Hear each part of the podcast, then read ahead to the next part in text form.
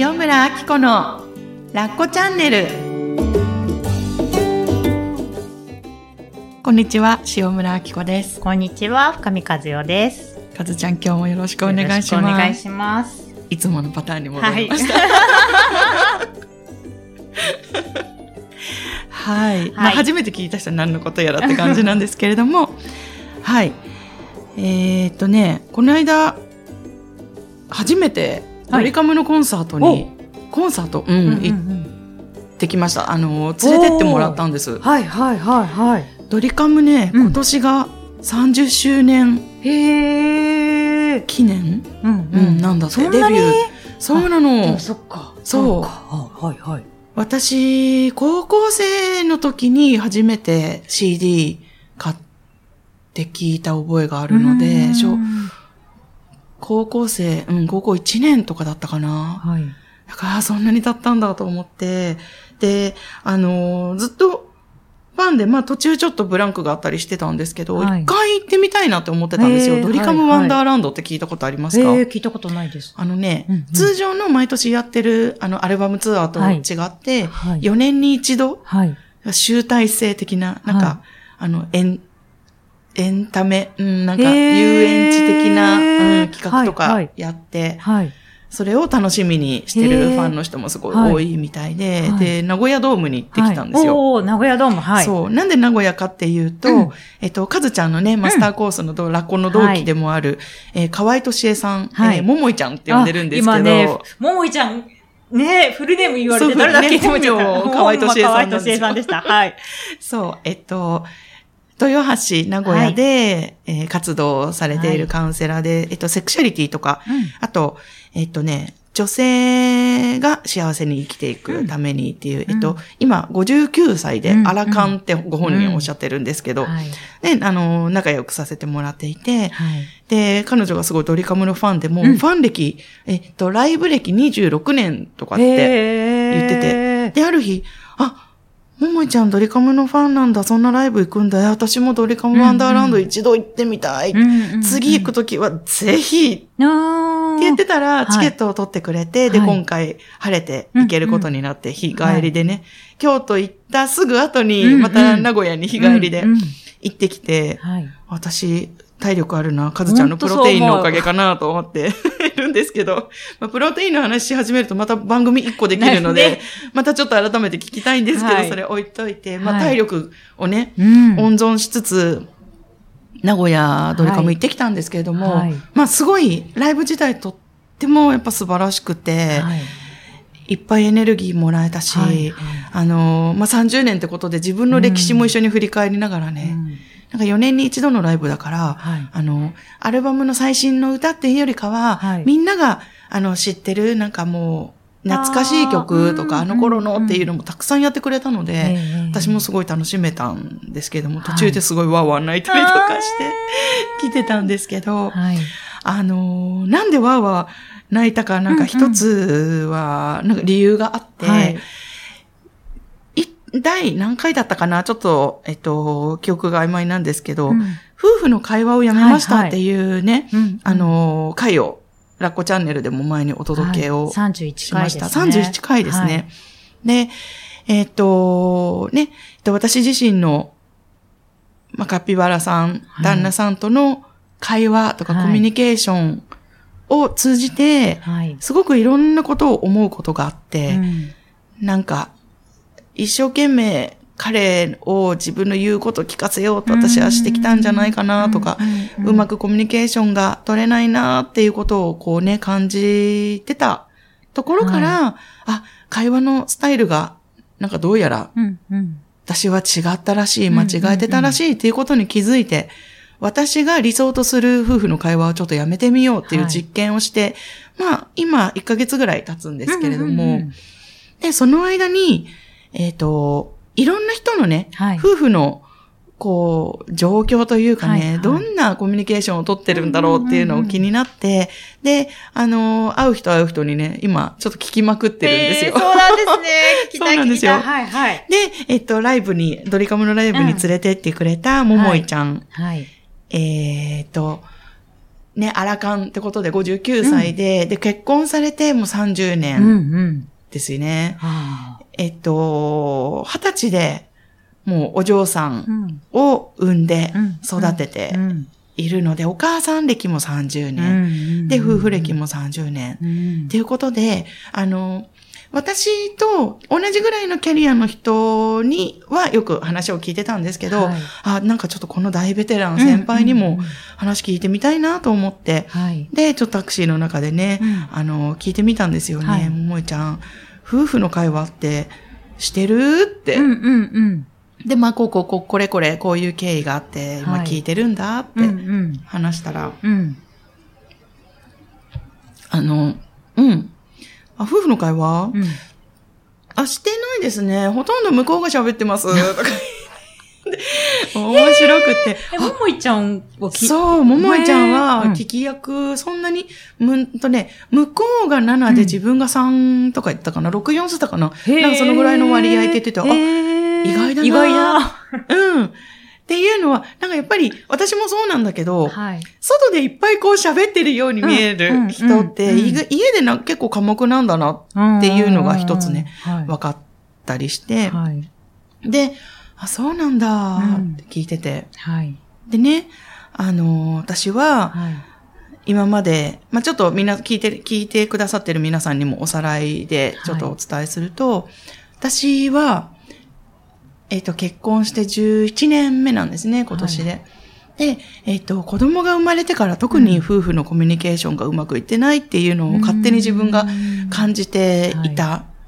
で、あの、彼に対して分かってもらえないとか、うん。あの、思ったようなリアクションをくれないとか、うん。うんでいろんななんかストレスが溜まってるような気がして、すごく彼に八つ当たりをしたりとかして、で、なんか、もっと話がしたい、もっと話を聞いてもらいたいって気持ちがあるんだけれども、うん。じゃあ、あのー夕ご飯食べてる時とかね、なんかじゃあ、ちょっとおしゃべりしようかなと思うと、なんかうまく会話が回らなかったりして、うん空回りしたりとかしていて、でも何なんだろう、これ。うん。で、自分のストレスは溜まるのに、うん。彼は全然そんそんな気はつゆ知らずみたいな感じで、まあいつも通りはーって言って、うん。まあ彼は不運族なのでね、うん。あの、過ごしている時に、あ、なんか気づいたなと、私は彼のことをコントロールしようと一生懸命してただけで、うん。彼は、あの、私が願っていることを彼なりに答えようとしてくれたりとか、あの、してくれてたはずなのに、はい。そうじゃない、こうじゃないって言って、うんうん。私は夫婦の会話がしたいな、あなたの気持ちが聞きたいんだってうん。言いながら、自分が欲しい答え以外は、はい。彼はせっかくこうね、うんうん話をしてくれてるのに、自分の気持ち、自分が思うことを言ってくれてるのに、いや、そうじゃないでしょ。それ本題じゃないでしょ。なんかこう、なんかいろいろで切り捨ててきてしまって、結局自分が欲しい答えしか聞く耳を持ってなかったんだってことに気がついて、はい。だから私は夫婦のね、会話をね、うんやめようって思って、自分が夫婦の理想の会話をやめる代わりに、はい。私が、あ、これ喋ろうとか、うんうんふと思ったこと、うん全部頭に浮かんだことを口から出そう、うんうんそういうことをやり始めたんだっていう、ももいちゃんにね、うんあの、伝えたんですよ。はい。だから、あー、なるほど、なるほど、とか言って。うんで、ももいちゃんは、うんあの、まあね、今までね、はい。まあ30年あったわけですよ、夫ほぼ婦の歴史40が年。ですもんね、アラカンってことはね。あそっ59かで。そうだ、そうだ。ね、39年ってことは、ほぼいうことだ40年ってすごいですよね。そうだよね、うんお嬢さんが40歳近いうん30代後半だから、そうか。んすごい。10年の違いは大きいね。そうか、そうか。で、えっと、ね、ももちゃん、今の夫婦関係でね、会話、なんか不満とか、うんもっとこうだったらいいのにとかってあるって言ったら、うん、全然、もうね、向こうがいっぱい喋って、で、私がふーん、へーとかで、うん、全然それでなんか、それでいい、いいみたいなのね。で、あ、そっか。なんか私もそういう境地にね、行きたいなって思う、思ってたんだっうんうんうん。で、今までのはい。歴史でね、はい。はい、私みたいに、なんで伝わらないんだろうとか、うんうん。なん、なんでうまくいかないんだろうとか、分かってもらえないんだろうとか、うん。相手が考えてることが自分にね、うん。分からないんだろうとか、そういうことなかったのって言ったら、あるある、そんなのいっぱいあるよ、当然って言ってくれて、はい。あ、やっぱりそっか、ね、なんか、今、ね、こう歴史を重ねた先に、うん。もう、なんか不満はない、なんかこれでいいってうんうんうん思ってるんだけれども、やっぱり私みたいにこう葛藤してたってことはうんうんあったんだなっていうことで一つ安心できたんですけれども、はい。じゃあ、その、ね、悶絶してた、なんか葛藤してた過去があって、はい。何がきっかけで今みたいにこう、腑に落ちた、何何がきっかけ、で、はい。あ、今でいいんだって思えたの、っはい。て聞いたら、はい。うん。あのね、はい。ある時分かったんだ、うんうん。この人と添い遂げていくしかないんだって気づいたの。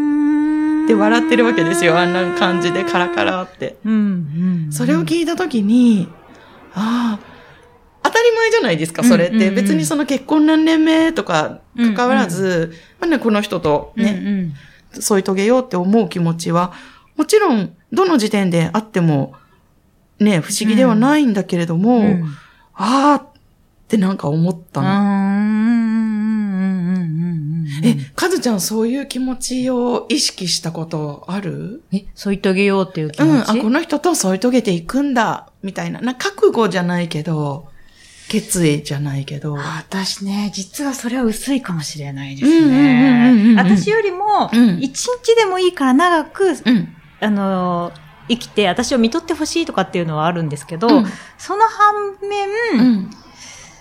まあ何かあった時には、まあ一人になることもあるんじゃないかな、うんみたいなところも実はあったりとかして、えー100%絶対ずっとこの人とみたいなのは、うんあの、ないわけではないけど、うんうんうんいられたらいいなと思うけど、その添い遂げるみたいなのはないかも。なんかあったら、一人でやっていけるかも、みたいなのが。さすがです。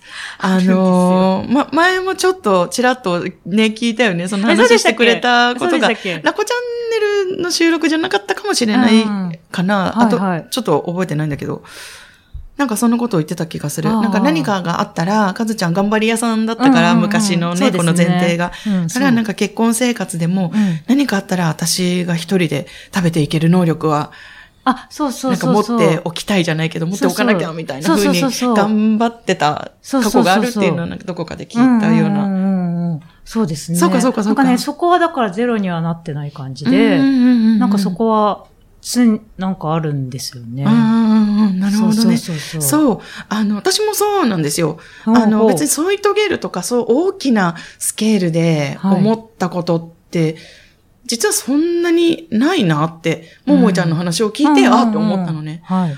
うわ、すごいなと思って、はい。何があってもこの人とやっていかなきゃいけないんだっていう言葉が、あ、なんかすごくやっぱ歴史というか重みを感じて、な、なんかそう思わせられることがあったんだろうな。っ。て思ったし、はい。そう改めて思ったってことは、それまではきっとそこまで思えてなかったものがあるのかな、っって思うと、やっぱり私たちは正しい道を歩いてるっていうかね、まだ、まあ10年とか言ってもね、十何年とか言っても、まだ、まだ先を考えると浅い。別別に夫婦添い遂げるべきとかは思ってないんだけれども、やっぱりあのパートナーシップのことを考えると、ああ、私全然腹が据わってなかったんだってことに気づいたのね、それで。で、それを思ったら、あはい。あ、私どこかで彼にね全く身を預けてなかったんだ。って気づいたんだよへね。ー。信用してなかったっていうか、で、なんか、私の思い通りに安心させてくれなければ、はい。私はあなたに身を預けられないのよって、八つ当たりをしてたんだなって分かったのその言葉で今まで。ね、あの、第31回の時にも話してるんだけど、はい。私の思う通りにしてよとか、はいはい私の思ったような答えをちょうだいよとか、はいはやってたのは、じゃないと私あ、あなたに安心できないのよって怒っ。てたんだよねきっでも、まあ、それがね、いい悪いとかではなくって、私はそう思ってたんだなと思って。はい。だから要は自分だけがはい。覚悟ができてなくって、はい。なんかどこか逃げ腰だったな、離婚するとかそういうことではなくって、なんか、うん、腹が据わってなかったんだなって彼との、彼と自分の人生を一緒に過ごすっていう意味では全然委ねてなかったんだってことに気づいて、なんか同じことばっかり喋っちゃってますけど、で、で、その後にドリカムに行くわけですよ。はいはいはい。で、なんか曲を聴いてたら、はい。ちょっと歌詞も忘れちゃったんだけど、はい。あーって思ったの。うんうん。彼は、はい。そんな私をよそに、うん。とっくのとうに、うんもう私と一緒にやるっていう気持ちが何の疑いもなくんあるんだうん。ってことに気がついたら、ううんわーって泣けてきて、ああ、やっぱり、この太平洋の海の波、波まで表面で、やめろ流すなってやっていて、私はもうととっくの昔に大きな海に抱かれているのに、チャプチャプイカダで、なんか抗ってたんだなっていうこ、うなんか自分のちっちゃい姿をね、なんか想像できてしまったんです。はうん。だから、はい。あのーなんかコミュニケーションがうまくいかないとかって、ジタバタやってた時は、自分の中で何かをこう、もうこじらせすぎていて、はいどんな自分でも彼は受け止めてくれるっていう信頼感がどっか行っちゃってたんですよね。だから、なんか、自分ばっかりが頑張ってるとか、苦労してるとかあります。やってるとか、なんかそうすっごいちっちゃいことなんだけど、うんうん。例えば買い物にね、うん。買い出しに行って帰ってきて、私は座る、かん、座る間もなく台所行っていろいろ食材を入れたりとか、なんかね、うん。ちょっと作り置きの準備をしたりとかして、もう1時間ぐらい全然、買い物すごいで疲れてるのに疲れて、台所でまだこうやって整理整頓とかしまったりとかしてるのに、はい旦那さんは、あの、もうすごいアイス食べてソファーにちょこしてこうだとかってやってる姿を見てすごい腹が立つとか、ねえ私のこういう姿見てるとか、なんか、すごいちょっと押し付けがましく、なんかすごい性格悪いんですけど、いやいやいや。なっちゃう時があって、そうすると、ね、私が思ったことを口に出すってことがもうその頃はできてなかったんですよ。はい。別になんか嫌味とかじゃなくって、あ、なんか、ちょっとテレビこれ見ようよとか、うんうん。そういうなんてことない一言とかでもはい。普通に昔は言えてたのに、うんこんなに私やってんのに、なんでみたいな、うん。分かってない。あなたは言わよね、うん私のことをうん。見てるみたいな風なのが溜まってきちゃうと、うん。蓋してしまう言葉が多くなりすぎて、うん私の頑張りを認めさせるような言葉しか受け付けないとか、うんうん。それ以外の彼の言葉はシャットアウトとかってそうやってなんかコミュニケーションを自分で操作するようになってきてたんだなっていうのをね、うんすごい気がついて、はい。から、でも、別に自由じゃないですか。彼だってさ、あの、私が買い物してる間、うん。コラッコをさ、遊ばせてくれたりとかさ、あの、もう今ね、全然もう言うこと聞かない、やんちゃなコラッコなので、あれをはい、なんか、相手するのもすごい大変なんですよ。はい。ただなんかお互い役割っていうかね、うん。できることをやってるはずなのに、うん。ついつい、こう我慢が続くと、はい。私ばっかり頑張ってるみたいな、うんあなたはいいわよね、みたいな風になっちゃって、あの、どんどん相手のことを見なくなってきてしまう。自分の分かってほしいところだけを押し付けていくようになってしまう。うん。っていうのに気がついて、はい。ああ、あの、ドリカムのね、コンサートの時に、ああ、私全然覚悟できてなかったんだな、すごい条件づけて、はい。私のこれを分かってくれるんならあなたのことを信じますよ。っていう、なんか、いなんか、急し知らない間に取引をやってたんだなっていうことに気づいて、でも、旦那さんの態度をね、こう振り返ると、うん。全然そういう条件付けは感じないわけですよ。うんうんうんどんな私のことも奥さんだと思ってくれてる。うんうんうん。これはもう、あの、何度も言うんですけど、うん。彼の最大の愛情表現。うんうんうんうんそう。今聞いてくださってる方もね、もし、はいあの、旦那さんがね、自分のことを大切にしてないんじゃないかとか、うんなんか、なんで私と結婚したんだろうとか、愛されてないんじゃないかとかってうん不安になる人もね、うんあの、いらっしゃるかと思うんですけど、男の人のうん最大の愛情表現は、うんあなたと結婚したことなんですよ。うん、本当そうあなたのことを奥さんだと認識してることなんですよ。うんうんうんなんか言葉で言うとかそういうんじゃなくて、もう彼の中の前提というか、うん彼の価値観として、この人が僕の奥さんなんだって思ってくれてることがうんうん最大の愛情表現なんですよ。うんめっちゃ身振り手振り大きいんですけど。そうそう、今ね、手がバーってなってますよ。そうなんですよ。で、ドリカムをね、聞きながら、うんまあ全然ラブソングとか関係ないところでうん思ったんですけど、うん。ああ、なんか彼はどんな私のこともこの人が奥さんだと思ってくれていて、別にそこに優劣をつけているわけではなくって、うんまあもちろんこうなったらいいなとか、ああしてくれたらいいなとか、ね、すっごいあると思うんですけど。聞きに行きたいあ、ちょ、お願いします。あの、き私の聞こえないところでお願いします。ね、そういうのはね、なかったとしても、私、を奥さんだと思っていて、はい私と一緒に住んでるお家に毎日帰ってきてくれるってことが、うんいや、もうなんかこれすごいことだよねってまた改めてうん思ったんですよね。はそう思ったら、い。はい。あ私ってほんとちっちゃいなーって思ったらすごいなんかわーって涙が出てきてしまって、はい。あの、ももいちゃんの、うん。いや、もうこの人とやっていくしかだってしょうがないんだもんっていう、うんうんうんうんあの軽やかな感じがすごく良かったのね。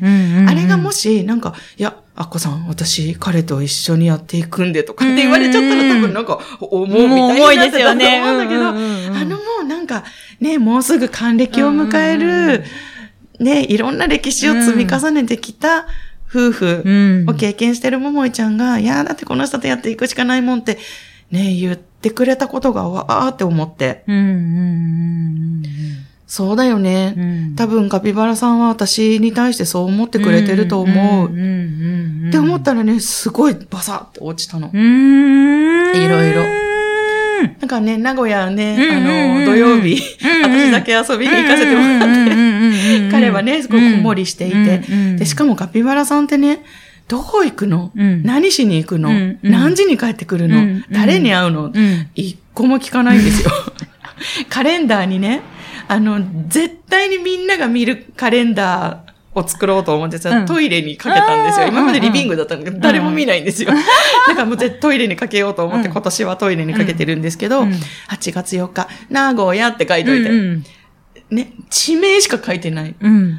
でもその日の朝、うん。あ、今日君名古屋なんだね。うん、大変だね。頑張ってね言ってきて、あ、仕事だと思ってくれてると思って、何もそこは何も言わない。うん、行ってくるね。よろしくね。って言って、私はドリカムを見に行ったわけなんですけど、ひつも節を食べて。ひどい。めちゃいい。そう。で、で、なんか、まあ、帰って、そんなことを気づかされて帰ってきたわけなんですけれども、はいでもね、前回ね、かずちゃんが離れてみてわかることがあるって言ってくれて、まさにそれそうだなと思って、うんうん。例えば私が罪悪感でね、あ、ごめん。なんかやっぱり私一人でコンサートなんてね、なんかすごい申し訳ない。この間マスターコースでうんうん。子守りしてもらったばっかりだし、うんやっぱり、ももいちゃん私今回遠慮するとかってやってたら、これ気づくチャンスなかったんですよ。うーん、そうですうん。ねだ。から、あ、やっぱ離れてね、うん。見る時間があるってすごくギフトだったなと思って。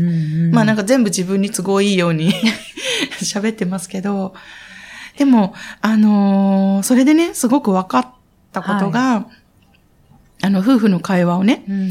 自分が思ってることを全部口に出すっうんうん。ていうことに、まあ戻して1ヶ月経つんですけど、はい。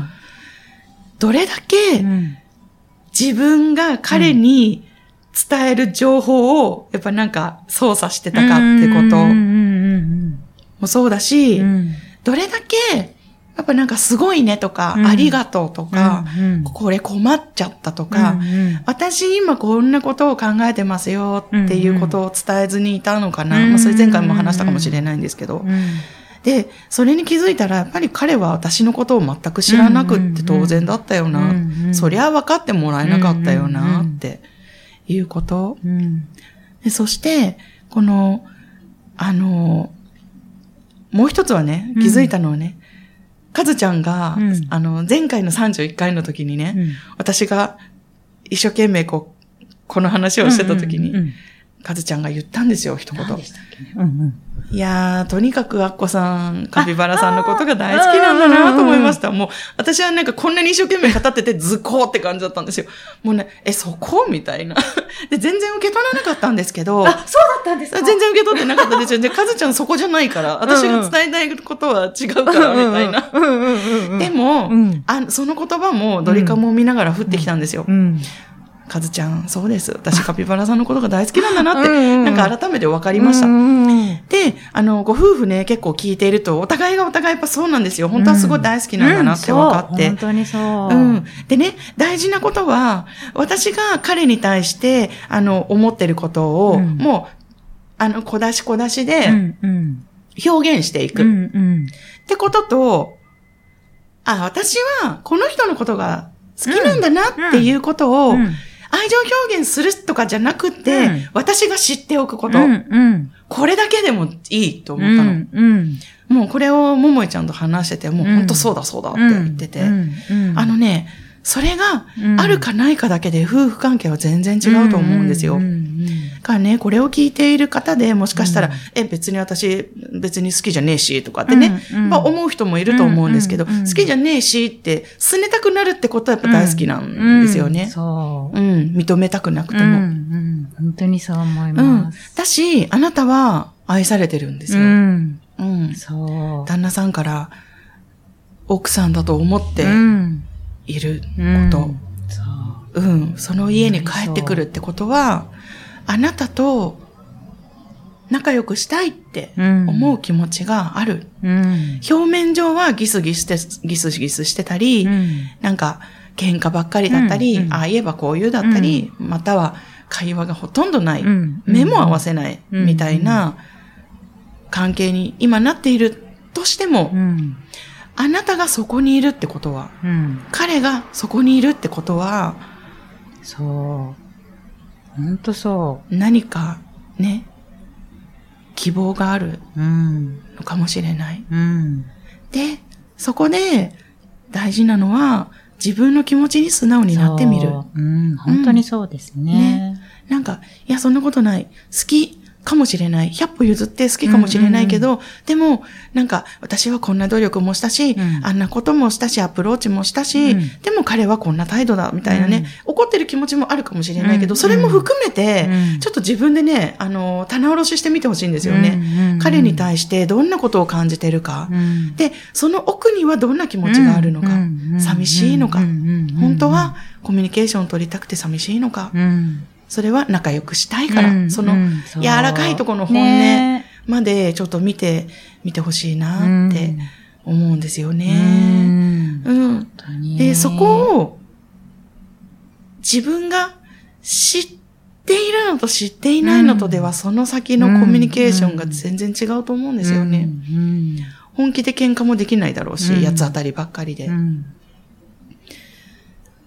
なんかね、ちょっとうまくまとまらないんですけど、うん腹にね、うん全然まだ決めて、か、決めきれてなかったっうんてところが大きいなと思いました。ううんん。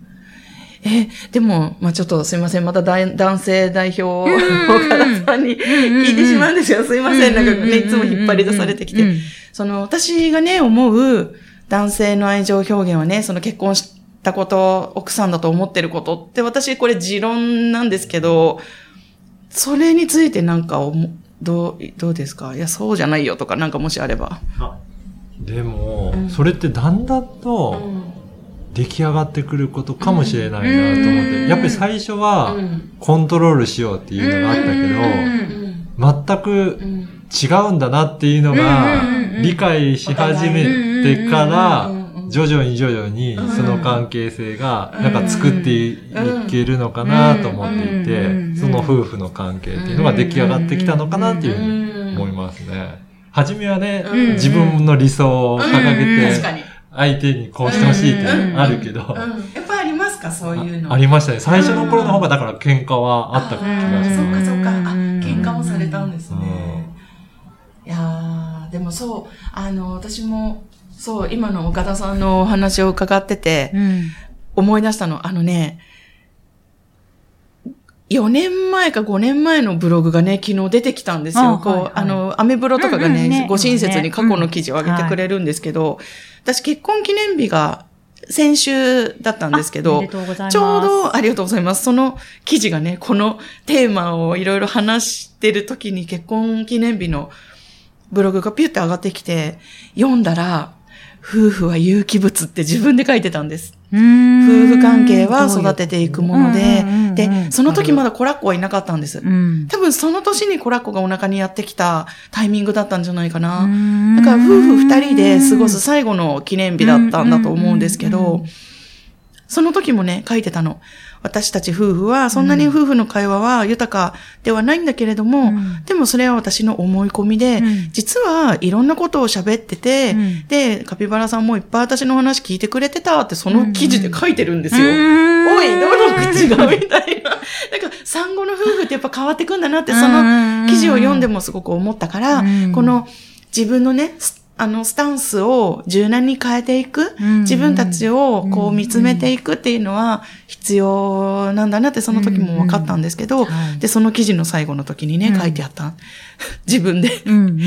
ぱりね、あの夫婦ってうん、こうやって育てていくものなんだなっていうのが分かった、うん。なって、なんか人間関係とか夫婦は有機物なんだからって書いてました。はい。私が。はい。でも過去のブログって自分をね、絶対励ましてくれますよね。そうなんですよね。うんうんうんそう。だから、あのーそう、有機物ってことはね、その時その状況、うん。食べてる餌とか、うん。その化学反応して、えっと、生まれる副産物とか、うん。そういうのも全てを含めて、うん。やっぱり自分たちを育てていくもの。うん。なので、やっぱり、あのー旦那さんっていう人がいる人生を過ごしてるっていうのは、あの、彼の器の中で自分がやりたい人生を過ごしていく、うん生きていく、その自分がやりたかったことをその旦那さんの器の中でうんやらせてもらってるすごいいい機会なんだなっていうのを改めて感じたんですよね。私の場合は、そのコミュニケーション、はい。自分の表現とかを、もういかにこう、なんていうのかな、自分を表現していくのかとか、相手と、あの、絆を作っていくのかってそこら辺だと思うんですけど、まあそれぞれみんな、あの、やりたいこと、夫婦関係の中でのテーマっていうのがあると思うので、見つめてみてもらえたらいいなと思うんですけれども、はい。はい、なんかまとまらないんですけど、はい。いやー、深いです、うん夫婦関係は。ねだからね、あのー今うまくいってない、なんかストレス溜まってるって思って過ごしてるんだけど、うん。なんかあのーこれがね、うんまた面白いことになる、うんで、自分の思ったように育てていけるんだって思いながら、うん今を過ごしてもらえたら嬉しいなと思います。本当にうねん。なんかすいません。まとまってないって何回も言ってるんですけど。はい。はい。そんな感じです。はい。はい。どうもご清聴ありがとうございました。